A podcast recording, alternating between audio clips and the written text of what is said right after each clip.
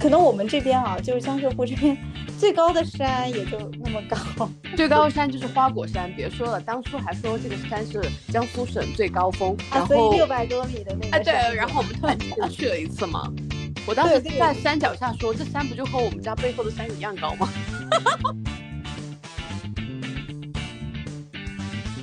你可以的，你毕竟已经在在西边呢，离 离西北已经不远了。对，是这样。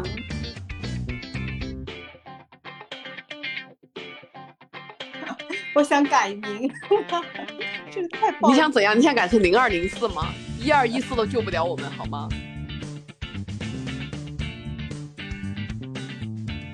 能够接受很多就是不完美的东西了，这也是年长的一个好处吧。嗯，不完美的东西了，是指的是自己是吧？我就是那个不完美的东西。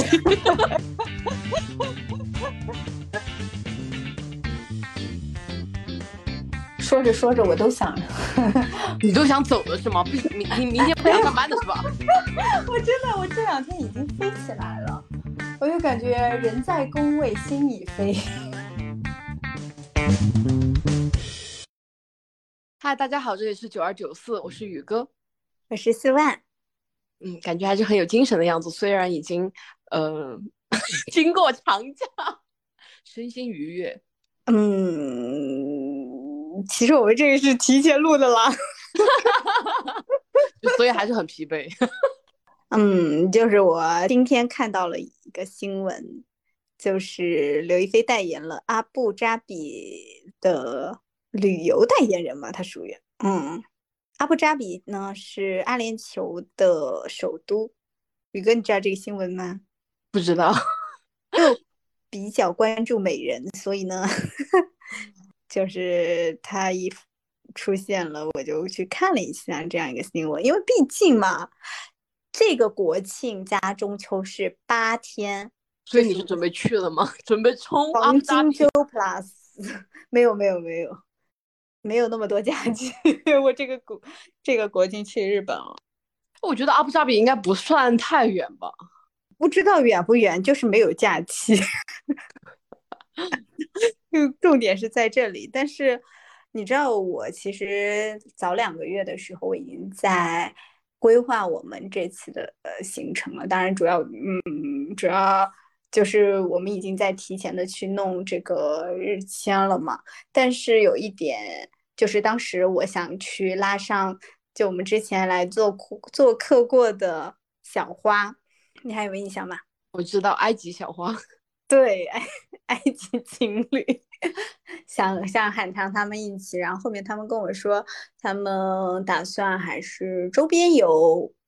对，嗯，就是我们周边游的话，其实还是有很多不错的地方的。就因为我坐标是在上海嘛，然后周边的话就属于江浙沪三个省市，它就是。你可能觉得就是，比如说我们坐标上海的人就觉得，哎，上海已经没什么好玩的了，然后或者是江苏也没什么好玩的了，浙江也没什么好玩的。就像我本身就是一个江苏人，然后在我的一个固有印象里，就感觉江苏、浙江还有上海其实都差不多，没有什么特别有意思的地方。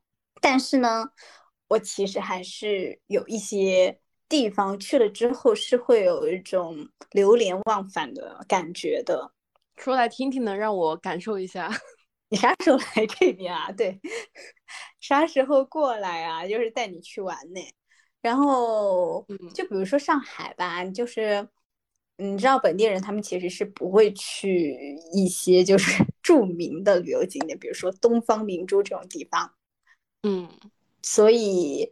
呃，上海本地人呢，他其实也是喜欢往周边跑的，尤其是像我们年轻人就喜欢往生态一点的地方去跑嘛。我之前去过横沙岛，我不知道有没有在节目里面介绍过这样一个景点，其实它是很漂亮的。应该没介绍过，因为我没听说过。OK，就是它其实是在上海的上北下南左西右东，我想一想，东北方向，就是那边有长兴岛、横沙岛、崇明岛这种各种岛嘛。其实我们去横沙岛的时候是要去通过坐轮渡，然后到达横沙岛的。上面最让我印象深刻的就是，因为我本身是一个非常爱看落日的人，所以但凡我看过的美丽的落日，然后尤其是是在那种海啊、湖啊这种落日看到。的话，我会印象非常深刻。嗯，我记得当时去的时候，就是那边是一片滩涂，我们当时是翻过了一一座围墙，然后来到了，就往里面走，才走到了那个滩涂旁边。滩涂呢，就是属于非常原生态，就你基本上看不到有什么垃圾，就非常干净。然后，呃，你也看，你也会看到偶有几个。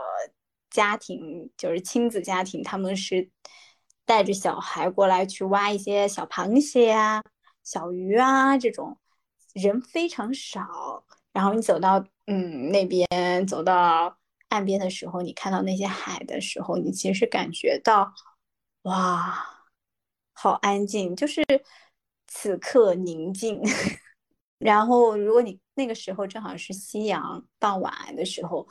就感觉到太阳慢慢的往下落，嗯，你看着太阳，你好像想到了一些什么事情，但是你又觉得自己是一个放空，并没有很专注的去想的一个状态，就那种感受比较好。他你在思索，但你的思索并不会影响到你体验当下。你能 get 到我的说的吗？嗯，就是看落日嘛。我觉得看落日和看日出心情有点不太一样。对我个人觉得，就看落日可能会更平和。对，日出是日出可能还会想一下，嗯，今天这个日出它会不会就是比较丰富多彩嘛？日落好像感觉它无论怎么样我都会喜欢。哦，也是哦，就是因为日出有的时候可能没有那个朝霞的话，会显得特别平淡，它可能就是一坨红色的像蛋黄一样的东西出现的，然后就会比较期待它，嗯，更精彩一点。但是日落好像它无论是怎样，我好像就是看着它会发呆。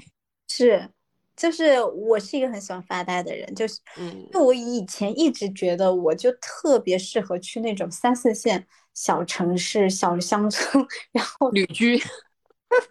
坐在那个拿一个椅子坐在那个湖边，然后湖面特别干净，看着那个就看着可以发呆很久，发呆几个小时我都 OK 的，属于那种状态。那未必能找到一个很干净的湖面给你发呆。我觉得太湖还蛮干净的，因为前两周区域呢，前两周去的那个苏州有一个叫太湖度假景区，嗯，就抽了一个周末去的。然后也是看了场落日，觉得那个太湖旁边的那个落日啊，就是真正的体会到了什么叫落霞与孤鹜齐飞，秋水共长天一色，就是情不 情不自禁的。就是其实当时在湖边看落日的人还蛮多的，就是不是那种人山人海啊，但是大家基本上都在。呃，几片区域会集中去看它，嗯，看落日。然后我们挑的那片呢，就是呃，在一个湖面，然后那个湖面还挺大的。嗯，我该怎么形容呢？有点有点词我只想跟大家说，太湖是真的很大。你这么描述，根本没有人知道你在哪儿。是的，我好想查一下，我看一下啊，我我那个照片拍的定位在哪里？应该是能可以看到的。哦，在西山风景区的西洞庭山路。嗯，西山风景区还是蛮有名的。嗯，就我就在那那那边看了落日，然后其实你当时就能就能看到很多鸟。嗯，飞过嘛，然后又趁着那个落日，一群一群的不断的此起彼伏，去这样，嗯，很悠然的飞过。其实你就看那个此情此景，你就能想到这句话。基本上你想到这句话的时候，后面就会有游客把这句话念出来了。大家可能你遇到的时候只学了这一句，就是不愧那些诗人当初会写这些诗，是吧？是的，就是尤其是你看过一些山川湖海，你就会感受到为什么。嗯，诗人会会有笔下的他们的那个世界和意境了。那我可能只会唱摇滚吧。你说到山川湖 海，我感觉我要唱唱起万能青年旅店呢。哦，可能你也能有那种吧。但是我觉得其实，因为你看落日是很平静的，你应该想不到摇滚吧。但是我好像看落日的时候，可能是没有看到过像你描述的这样的场景。我好像。或者是我的文学造诣不够，并没有想起任何的诗句。那我记得我以前好像就说过，我特别想生活在一个有水的地方，因为湖啊、海啊，就是能让我，它不是给我一种太太汹涌的感觉，而是一种平静、平和。我觉得那那个东西才是非常难得，也是我。你讲到有山有水，那我就觉得有一个江浙沪那边比较近的一个，也不算景点吧。嗯，有一条路线蛮适合国庆之后出行的，就是那个安徽的皖南三幺八川藏线，就是它标榜三幺八川藏线嘛，但是是在安徽。是从上海出发吗？而且安徽出发？上海也可以出发的，就是那一团都不太远嘛。我当初是从苏州走的。嗯。整体是挺近的，应该两天就能把它环下来。哦，它也是个有山有水的地方。然后整体来说，我觉得那边的山看起来特别的、特别的绿，怎么怎么怎么怎么不巍峨，就是特别的那个颜色，看着让你心情愉悦、词穷。那冬天去看还有吗？冬天是有的，但是我为什么推荐国庆后看？是因为，嗯，这条路上会路过一片那个水杉林。就是水杉到那个秋天，就晚秋的时候，它就会变红嘛。我觉得那一片特别的好看。可以，我我刚太湖还有个地方想说呢，就是有一，其实太湖有一个景点还蛮大的。我们去的时候，因为时间关系，只是逛了其这个景点中的其中一个最著名的景点。那个景点叫灵乌洞，就它里面还蛮大的，需要逛很久。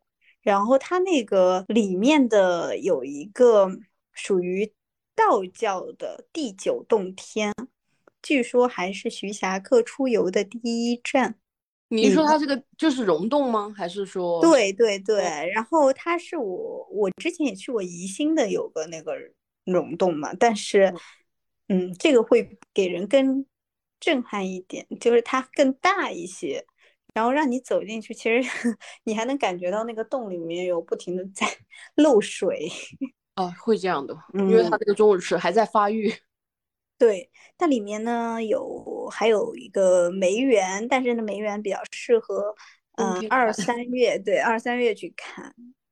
还会有一些什么驾福阁呀，就是供奉道教神仙的那种，就是还蛮好逛的里面。刚刚介绍了是上海、江苏的苏州、太湖，对吧？还有一嗯一个地方，其实我也挺想说的。呃，当当初去杭州的时候，杭州不是有一个叫千岛湖吗？哦，对，嗯，但是我想说的是。旁边的就是台州有不是有个神仙居吗？哎，我怎么是仙居嘛？就是嗯，我怎么记得我在节目里讲过？你可能提到过，我讲过了。我觉得就不不要去赘述这些东西。就是仙居也很适合徒步。嗯，对。但是我觉得年纪大了就爬不下来了。哦，你别说，你可能认为你是体能最好的，但是你。一旦进了徒步群，可能比你年纪大的都比你身体好，是吗？是的，我参加过的，呃，就是苏州的徒步群嘛，就是江浙沪的路线，我们都蛮常走的。群里面基本上都是四五十、五六十的人，特别能走。然后不嫌苦不嫌累。年轻人是那种吊车尾的哦，反而年轻人最菜是吧？对。所以你在江浙沪这一带，就是走过哪些沿途风景不错的这种徒步路线？我走徒步路线主要都是跟着 跟着队伍走的，就是参加了徒步群嘛，嗯，自己去探索过路线。我能记得的名字好像有一个地方叫丹山赤水，还有一个是无锡那边有个叫九连尖的山，是看草甸的风景。嗯，整体。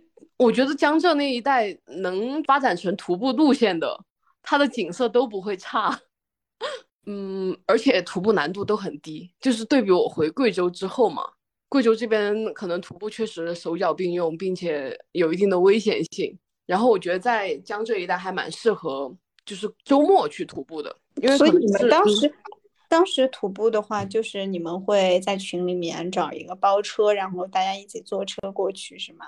我相当于直接加入的就是一个组织，他们就是专门负责，呃，就是比如说每个星期出行程，这个星期周六去哪儿，周天去哪儿，然后你会根据路途的远近，还有你的时间安排，就选择参不参加这一次的徒步活动。哦，他们是专业的徒步团队嘛，都会比较安全。他们首先会给给你买保险，然后还有领队和收队，所有的路线都是他们探索好的。所以会全程都比较安全。嗯，我觉得对那种自然风景比较感兴趣，而且觉得自己体能还不错，也想锻炼身体的人，啊，蛮适合去参加徒步活动的。是的，我一直蛮好奇的。就我记得你的朋友圈封面就是一个你在徒步到山某个山的山峰。哦，顶的然后那个其实就是呃，也也没有到山峰呢。那个应该是我有一年五一节去参加的，穿越那个南太行山走的穿越线，那应该是我走的最远的一次路线，再加上是负重的嘛，也是第一次体验负重。嗯嗯，整个过程我自我感觉很好，但是跟我同行的人他体能不太好，我就觉得徒步这个事情一定要量力而行。他应该属于是义气，就是为了陪我去参加的。就一路上我感觉他也很痛苦，然后我也很担心他出事，导致我们两个好像也没有说嗯特别的放松。哦，所以还是要找体能相当的人，不然一个人等另一个人其实是有些累的。啊，其实等待这个没什么，主要你主要是怕他出一些意外嘛，毕竟是在野外。而且我们那次行程是四天三晚的行程。我们负重应该是要有三十公三十斤以上，如果你体能不太好的话，那么多，你要 把你几天的衣物，然后嗯，要稍微带些干粮，还有每天要补一些水在身上嘛。嗯，所以你那是蛮特别的一次体验，呃，蛮特别的。然后我也想说，不要认为你去徒步进到山里面，你就不会遇到太多人，就可以避开人群。这个想法是错误的，因为我在山里面也遇到了堵车。山里面怎么堵车？对，就毕竟中国这么大，呃，搞徒步活动的不止你这一个队伍，就很多队伍可能都在这种节假日就瞄准一个点嘛，然后大家都是去图这条路线，就会在山里面全部塞车、塞人、塞人是吧？大家就。堵在那里了，堵在那儿，因为很多那个山路它很窄，可能每次只能过一个人，然后遇到很多团队都在那儿的时候，大家就得按序通过。嗯，对，因为徒步路线它毕竟也是有限的。嗯，是的，就是要安全起见的徒步路线其实还挺少的。嗯，对，也有可能是我们发现的比较少。是，所以你们那四天都在。那那附近度过的吗？嗯，都在山里面。我们应该是从，呃，穿越路线应该是从河南穿越，最后从山西出的山。这山有这么大？南太行山就是太行山脉很大，我们还只是走的南太行的局部。哦，我对山的了解真的是。哦，我和你有一点很像是，我个人可能是因为出生在呃呃，就是云贵高原，就是从小见惯的山。我个人对山是没有什么兴趣的，但是没兴趣吗？哦，是喜欢徒步之后，我才觉得就是爬山也能让人觉得很快乐。是的，爬山是快乐的，因为你走的是一个自然的步道。就是累吗？累就对了，因为你在走上坡度。而且它它是就类似于你，比如说你运动健身一样，它会分泌多巴胺嘛。嗯嗯，然后你最后到达山顶，然后去看一览众山小的那种感觉，还其实还是特别是嗯，我个人是觉得你走到山深山里面去之后，是真的很安静，感觉也会很就是心情也会很平静。虽然和看辽阔的东西，比如说你刚刚说的湖面啊、海面啊，嗯，会是不一样的心境，但是都会让我觉得很平静。我倒是没有去很多的去挑战山峰啊什么，但是因为我自己从小，可能我们这边啊，就是江浙沪这边最高的山也就那么高，最高的山就是花果山。别说了，当初还说这个山是江苏省最高峰，啊，所以六百多米的那个，哎，对，然后我们团建去了一次嘛，我当时在山脚下说，这山不就和我们家背后的山一样高吗？所以爬山还是得去你们那边是吧？哦，我们这边山可能，呃，我爬的比较少，我没有什么发言权。爬过的都觉得是被开发过的，就是爬的都是石阶形式的。我个人不太喜欢爬带有石梯的山，感觉很没劲。哦，就感觉好像在景区，有点远，就很像景区。对，嗯。理解你的感受，但我们这边可能没有开发的野山，也不太容易爬。不过你刚刚讲到溶洞，我觉得贵州的溶洞倒是蛮值得一游的。哦，是我我猜应该也是，你们那边的山峰多嘛，那肯定这种就会有一些绝妙一点的。那你有去过吗？嗯，因为贵州是那个喀斯特地貌嘛，所以它熔熔岩很发达。我们这边溶洞特别有名的一个是，首先黄果树瀑布旁边有一个龙宫，都是在安顺市的嘛。然后那个龙宫很有名，是它很大，它应该是属于整个占地面积很大，然后加上它在那个黄果树大瀑布旁边，导致它很有名。我的我的个人感受是这样。这个溶洞是我很小很小时候去的，所以没有什么发言权。我近期去过一个，据说是比龙宫更深的溶洞。是，嗯，毕节区那边就是贵州省毕节市织金县的织金洞，它是比龙宫更深的一个溶洞。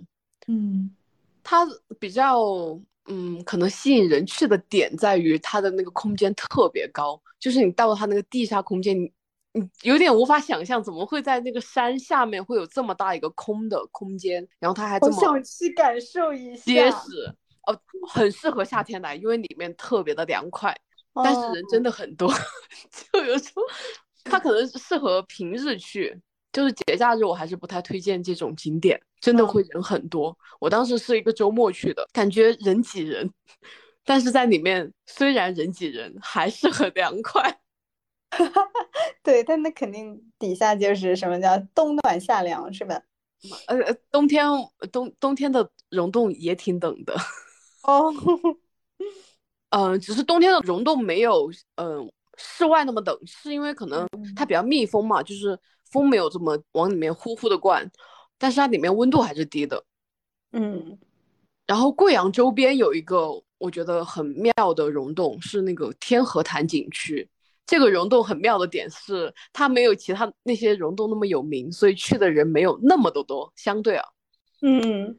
我个人还蛮喜欢就带朋友去的，因为我不太喜欢人多的地方，就人多你好像也没有什么可以参观的，就好像就在看人。然后天河潭它首先避免了人多之后呢，它有一个比较有特色的点在于，它不仅可以就是走路参观，它还有一段是坐船的。虽然它坐船的那一段，呃，有一点人工的痕迹，就是我觉得应该是人工凿出来的隧道，然后再加上它溶洞里面本来就有水嘛，有那个河流，然后它带你体验了一段那个水上的溶洞。但是整体我觉得是和我去的别的溶洞不太一样嘛，毕竟它又有又有路又有水，就感觉你买一张票体验了两种体那个 观感，就很很棒。嗯。再加上你坐船没有那么累，嗯，就是玩一趟大概要多久啊？嗯，天河潭我的印象大概是两个小时左右，然后 知心洞可能要接近三个小时。我的天呐，这么久啊！啊，是很大的。所以你刚刚讲到，呃，那个什么太湖的什么 神仙洞是吧？我当时在想是溶洞吗？如果如果它是溶洞，可能应该没有贵州这边大。哦，对，我估计真的是，我本来以为溶洞是真的很有名，比较大的溶洞了，可以过来体验一下。哦，真的耶，mark 一下，mark 一下，你可以直接来找我嘛，对吧？是是是，对，直接安排。OK，那你平时从之前？国庆期间有去过哪些比较好玩的地方？适合八天假节假日是吗？对，适合这种比较长的节假日呢。嗯，我记得还有一次，呃，就是中秋年国庆放的那次，是好像我们才毕业没两年的时候吧。然后那次因为放八天，再加上我又请了，反反正请了我的年假，然后回家就带着我妈一起去了趟西北，然后。这次我，嗯，啊，我觉得最妙的点在于，因为我请了假，所以我就决定在国庆节前两天就出发，嗯，就是因为这个举动，我避开了绝大部分的人，真的就是错峰出行真的很有必要。我觉得可能你提前一天和当天走都是两个概念。哇哦。嗯，当时我为什么有这么大的感触，是因为我的同学是国庆节当天走的，他和我走的同样的路线，嗯，然后我的照片和他的照片简直就是啊，感觉是两个世界。一个点在于他的照片人特别多，以及 他说他玩的路上到处都是人。虽然在西北那个呃，就是不能说路开阔吧，但是实际上车流量没那么大嘛，嗯，他还是遇到塞车了。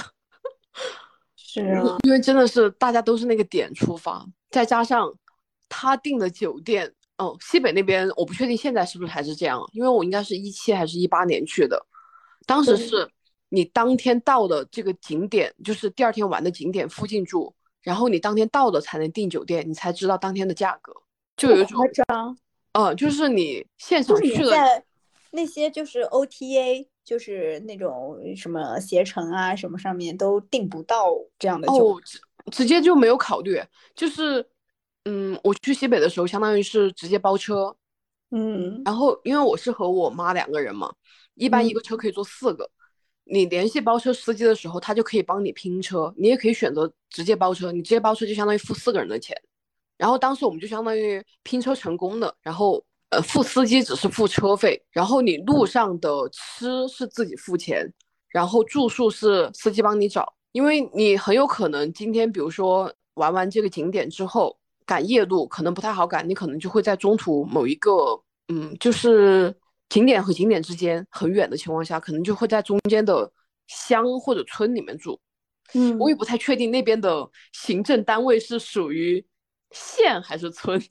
因为我们住的地方都比较小，虽然住的酒店都还蛮干净的，有也有些地方可能住的是民宿，但是都条件都还蛮好的，嗯，但是都属于当天去了才知道我们住哪儿以及价钱，所以在这样的情况下，我和我同学住的那个价就是在住宿方面，就感觉可能每天都差了几百块钱，哇，这这么波动，嗯，因为我们属于就是提前两天，可能人流量没这么大。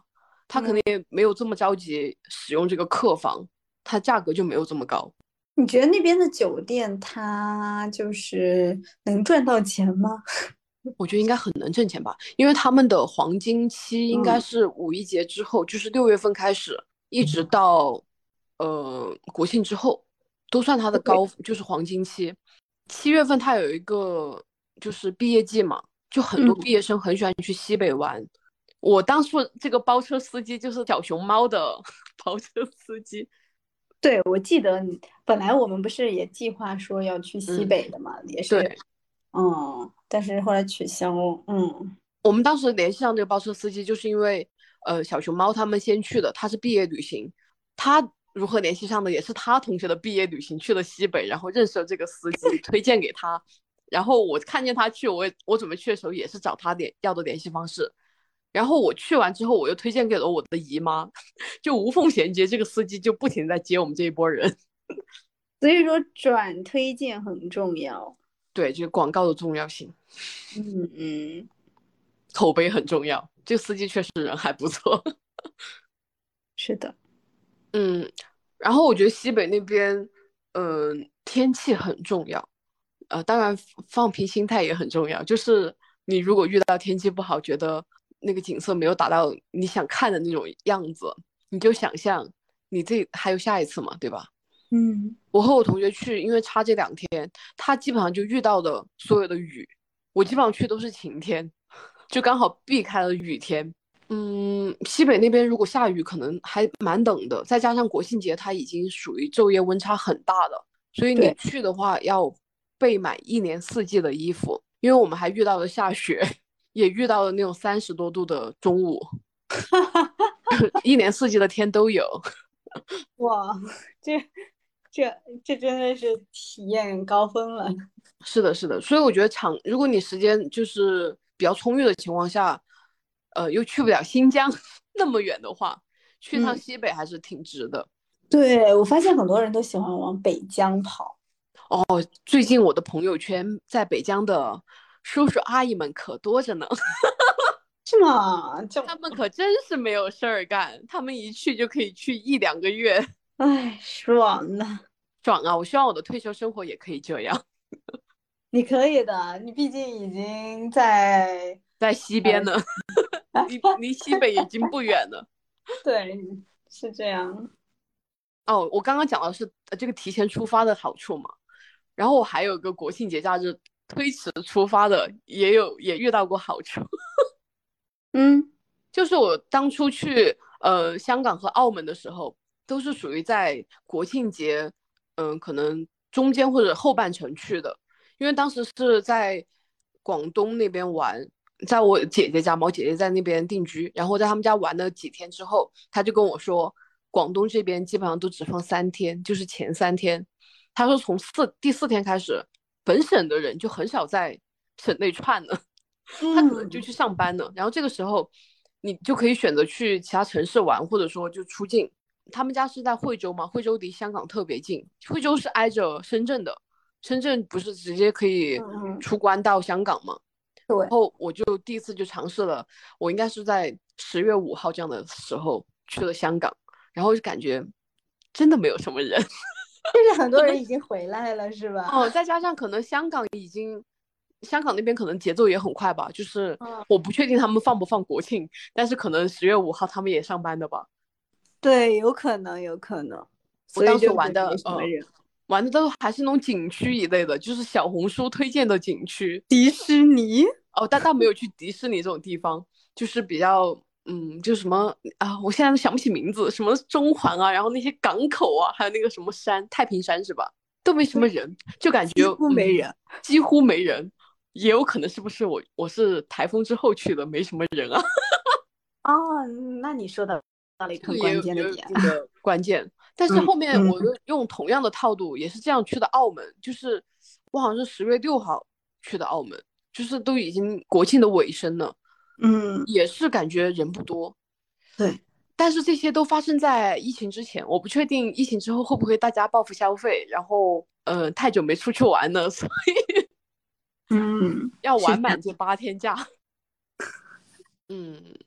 哦，还有一个推迟出行，呃，也感觉错峰的的情况是当初去了一次浙江的莫干山，这个情况大家应该都会有，就是国庆前几天大家可能会参加朋友的婚礼，对吧？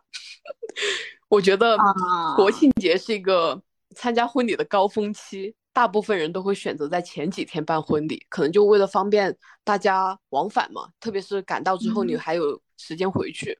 一般就是一二三号参加了婚礼，然后我当时应该是，嗯，四号就从婚礼那边就往浙江赶，就去了莫干山。我当时想没什么人，对，我想应该人很多吧，因为是国庆节。结果发现啊，没什么人。还有就是莫干山也是属于一个很大的景区，然后，呃，你尽量不要去选择那种很有名的民宿，也会避开很多人。我们当时就是随便选了一家民宿，就是在网上看它环境还可以，然后周边交通也比较便利的，就定了。去了之后感觉，嗯，因为那边发展的已经很旅游化了嘛，就很商业化了。虽然它没有说那个景区很商业化，但是它的民宿已经发展的很完善了，就是通车啊，或者是他他去接你什么的都很完善。嗯，我就觉得很方便。去了之后入住，然后你就随便在附近逛一逛，即使你不去景区，都会觉得那边的风景、自然风光很好，就田园景色，感觉入住乡村，然后嗯，也可以放宽心，在那里吃吃喝喝。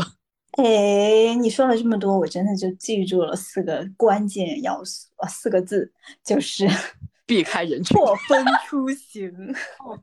我觉得错峰出行真的很必要。是的。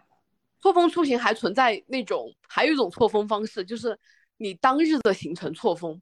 嗯，就像我刚刚介绍那个织金洞，如果你想当日的行程错峰，你就去搜，嗯，比如因为夏天和冬季那个开门的时间是不一样的嘛，你要去搜你第二天要出发的话，它第二天开门的时间是什么？你就要赶在第一波进园，你就会错开大部分人。宇哥，嗯，我就是那个十分不喜欢看人的人。我觉得我们九二九四是一个旅游博客吧，是一个不喜欢人的博客，好吗？就 是就是，我觉得我们适合去做旅游播客。哦，倒倒也没有啦，就把所有到处去玩好吗？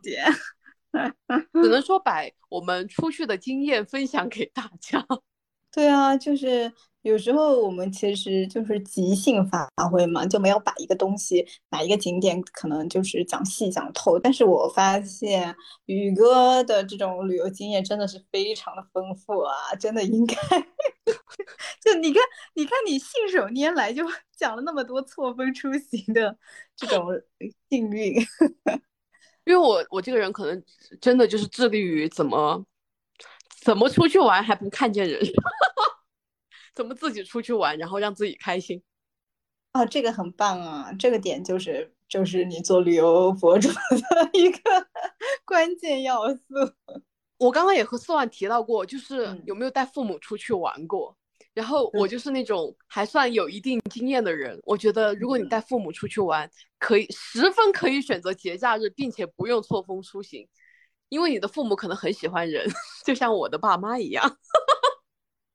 嗯，那不一定。我觉得有些父母也是不太喜欢人多的。对，你可以先了解一下嘛。他们可能就对这个人群的要求没有这么高。就比如说你，你的错峰旅行可能是后面几天，你的前面几天就完全可以在家里面陪爸妈，然后带他们去人多的地方，让他们开心一下。是，但是我不开心了。没有关系嘛，就是，嗯，也没有这么多机会陪他们。对我有时候发现，我妈也就是喜欢的那些东西也就那几样。然后有时候虽然我在家里不太愿意，不太愿意去，就是她喜欢的那些地方，但是我发现她还挺喜欢那些地方，真的是发自内心的开心。那我就还会。就觉得啊，还是陪她去一下吧，就这样。对，从我们的名字就能看出，我们是一个比较年纪大的播客，还是多陪陪爸爸妈妈吧。救命啊！我想改名，这个太……你想怎样？你想改成零二零四吗？一二一四都救不了我们，好吗？一二一四挺好的，二二二四你也得马上得一岁了，好吗？二二四，那太夸张了。哎，你说人为什么拒绝长大呢？就是没有人拒绝长大，好吗？我没有。哦，你没有。嗯。但是我发现人为什么都就想说，我年轻的时候我怎么怎么样，然后或者是我为什么年纪这么大了，好像年纪大是一个，呃。啊，似乎很很丧的话题。我现在能明显感觉到的点就在于，就比如说出去玩啊，嗯，现在的经历和以前真的不一样。就是这样，就是你可能玩完之后就十点多，比如说你今天白天特别累，你可能老早就累了、困了，真的不由自主的太累了，累困的，对吧？年轻的时候，你可能玩完之后回回回酒店还打局游戏呢，是不是？我是属于可能就回酒店之后我都还能恢复，我还是能继续玩，但是就是当下。就像年轻的时候，可能你冲一个景点啊，你觉得我今天还可以把这个景点冲的再深入一些，可以再用我的脚再去丈量一下它。现在我决定放弃，还有下次，走不动就走不动了，走不动就算了吧，回去休息吧。对，对我我我就以前可能年轻也也是会觉得，那这个地方我玩过了之后，我可能再也不会来了。就是，所以我会逼着自己，哪怕我很累，我也会想说，我一定要把这个，就是这这附近打卡结束，就是有一种打卡心态。但是到了年纪渐长之后，就会想，为什么一一定要一次 玩完一个地方呢？其实就是人变懒了，然后体力不行了，给自己找一点心理安慰。我们我们还是只是老了而已。嗯，对，但是。能够接受很多就是不完美的东西了，这也是年长的一个好处吧。嗯，不完美的东西了，是指的是自己是吧？我就是那个不完美的东西。好吧，怎么出去玩都能扯到这个？不完美的东西。虽然我觉得可能觉得自己不完美的，但是年纪大了之后就会觉得好像。去的哪儿都是都是好的，对，去去了就行。我以前的心态是我去到哪个目的地很重要，但现在的心态其实是和谁去，或者是就是就是我在这个目的地看到的，就是就是那种心境比较重要，不是说我真的好像。这个地方是大家都热门、特别喜欢的地方，然后好像你去了就很了不起的样子。这种心态已经好早之前就抛掉了。就是年轻的时候可能还会有一些虚荣心，就会觉得，然后你好像去过了一些别人没去过的地方，好像有那种嗯小小的炫耀欲吧。但是长大之后就嗯。没有了，就不会不会有这种的心态，就会觉得，就我觉得我在这个当下是舒服的，我在当下是能够感受到我从来没有去的，嗯，去看过的风景，以及我在当下能够享受到这趟旅程，我我会觉得就很满意了。就是他，就我晒不晒朋友圈，或者是我是否真的让别人知道我去过哪里，这些东西都对我来说不重要。对，就是一直感觉和谁一起出行是很重要的啊，和谁出行是很重要的，就是。嗯，我记得我很早很早的时候，就是我刚毕业那会儿，真的是那几年真的非常忙。我记得我一直想出去玩，但是我的工作就一直都不太允许我出去玩。嗯，因为加班比较多嘛。然后终于有一次，我鼓起了勇气辞掉了那份工作，之后我就和小福一起去，一起去了，就是相当于往北边走，就是北京啊、西安啊，就那一块儿。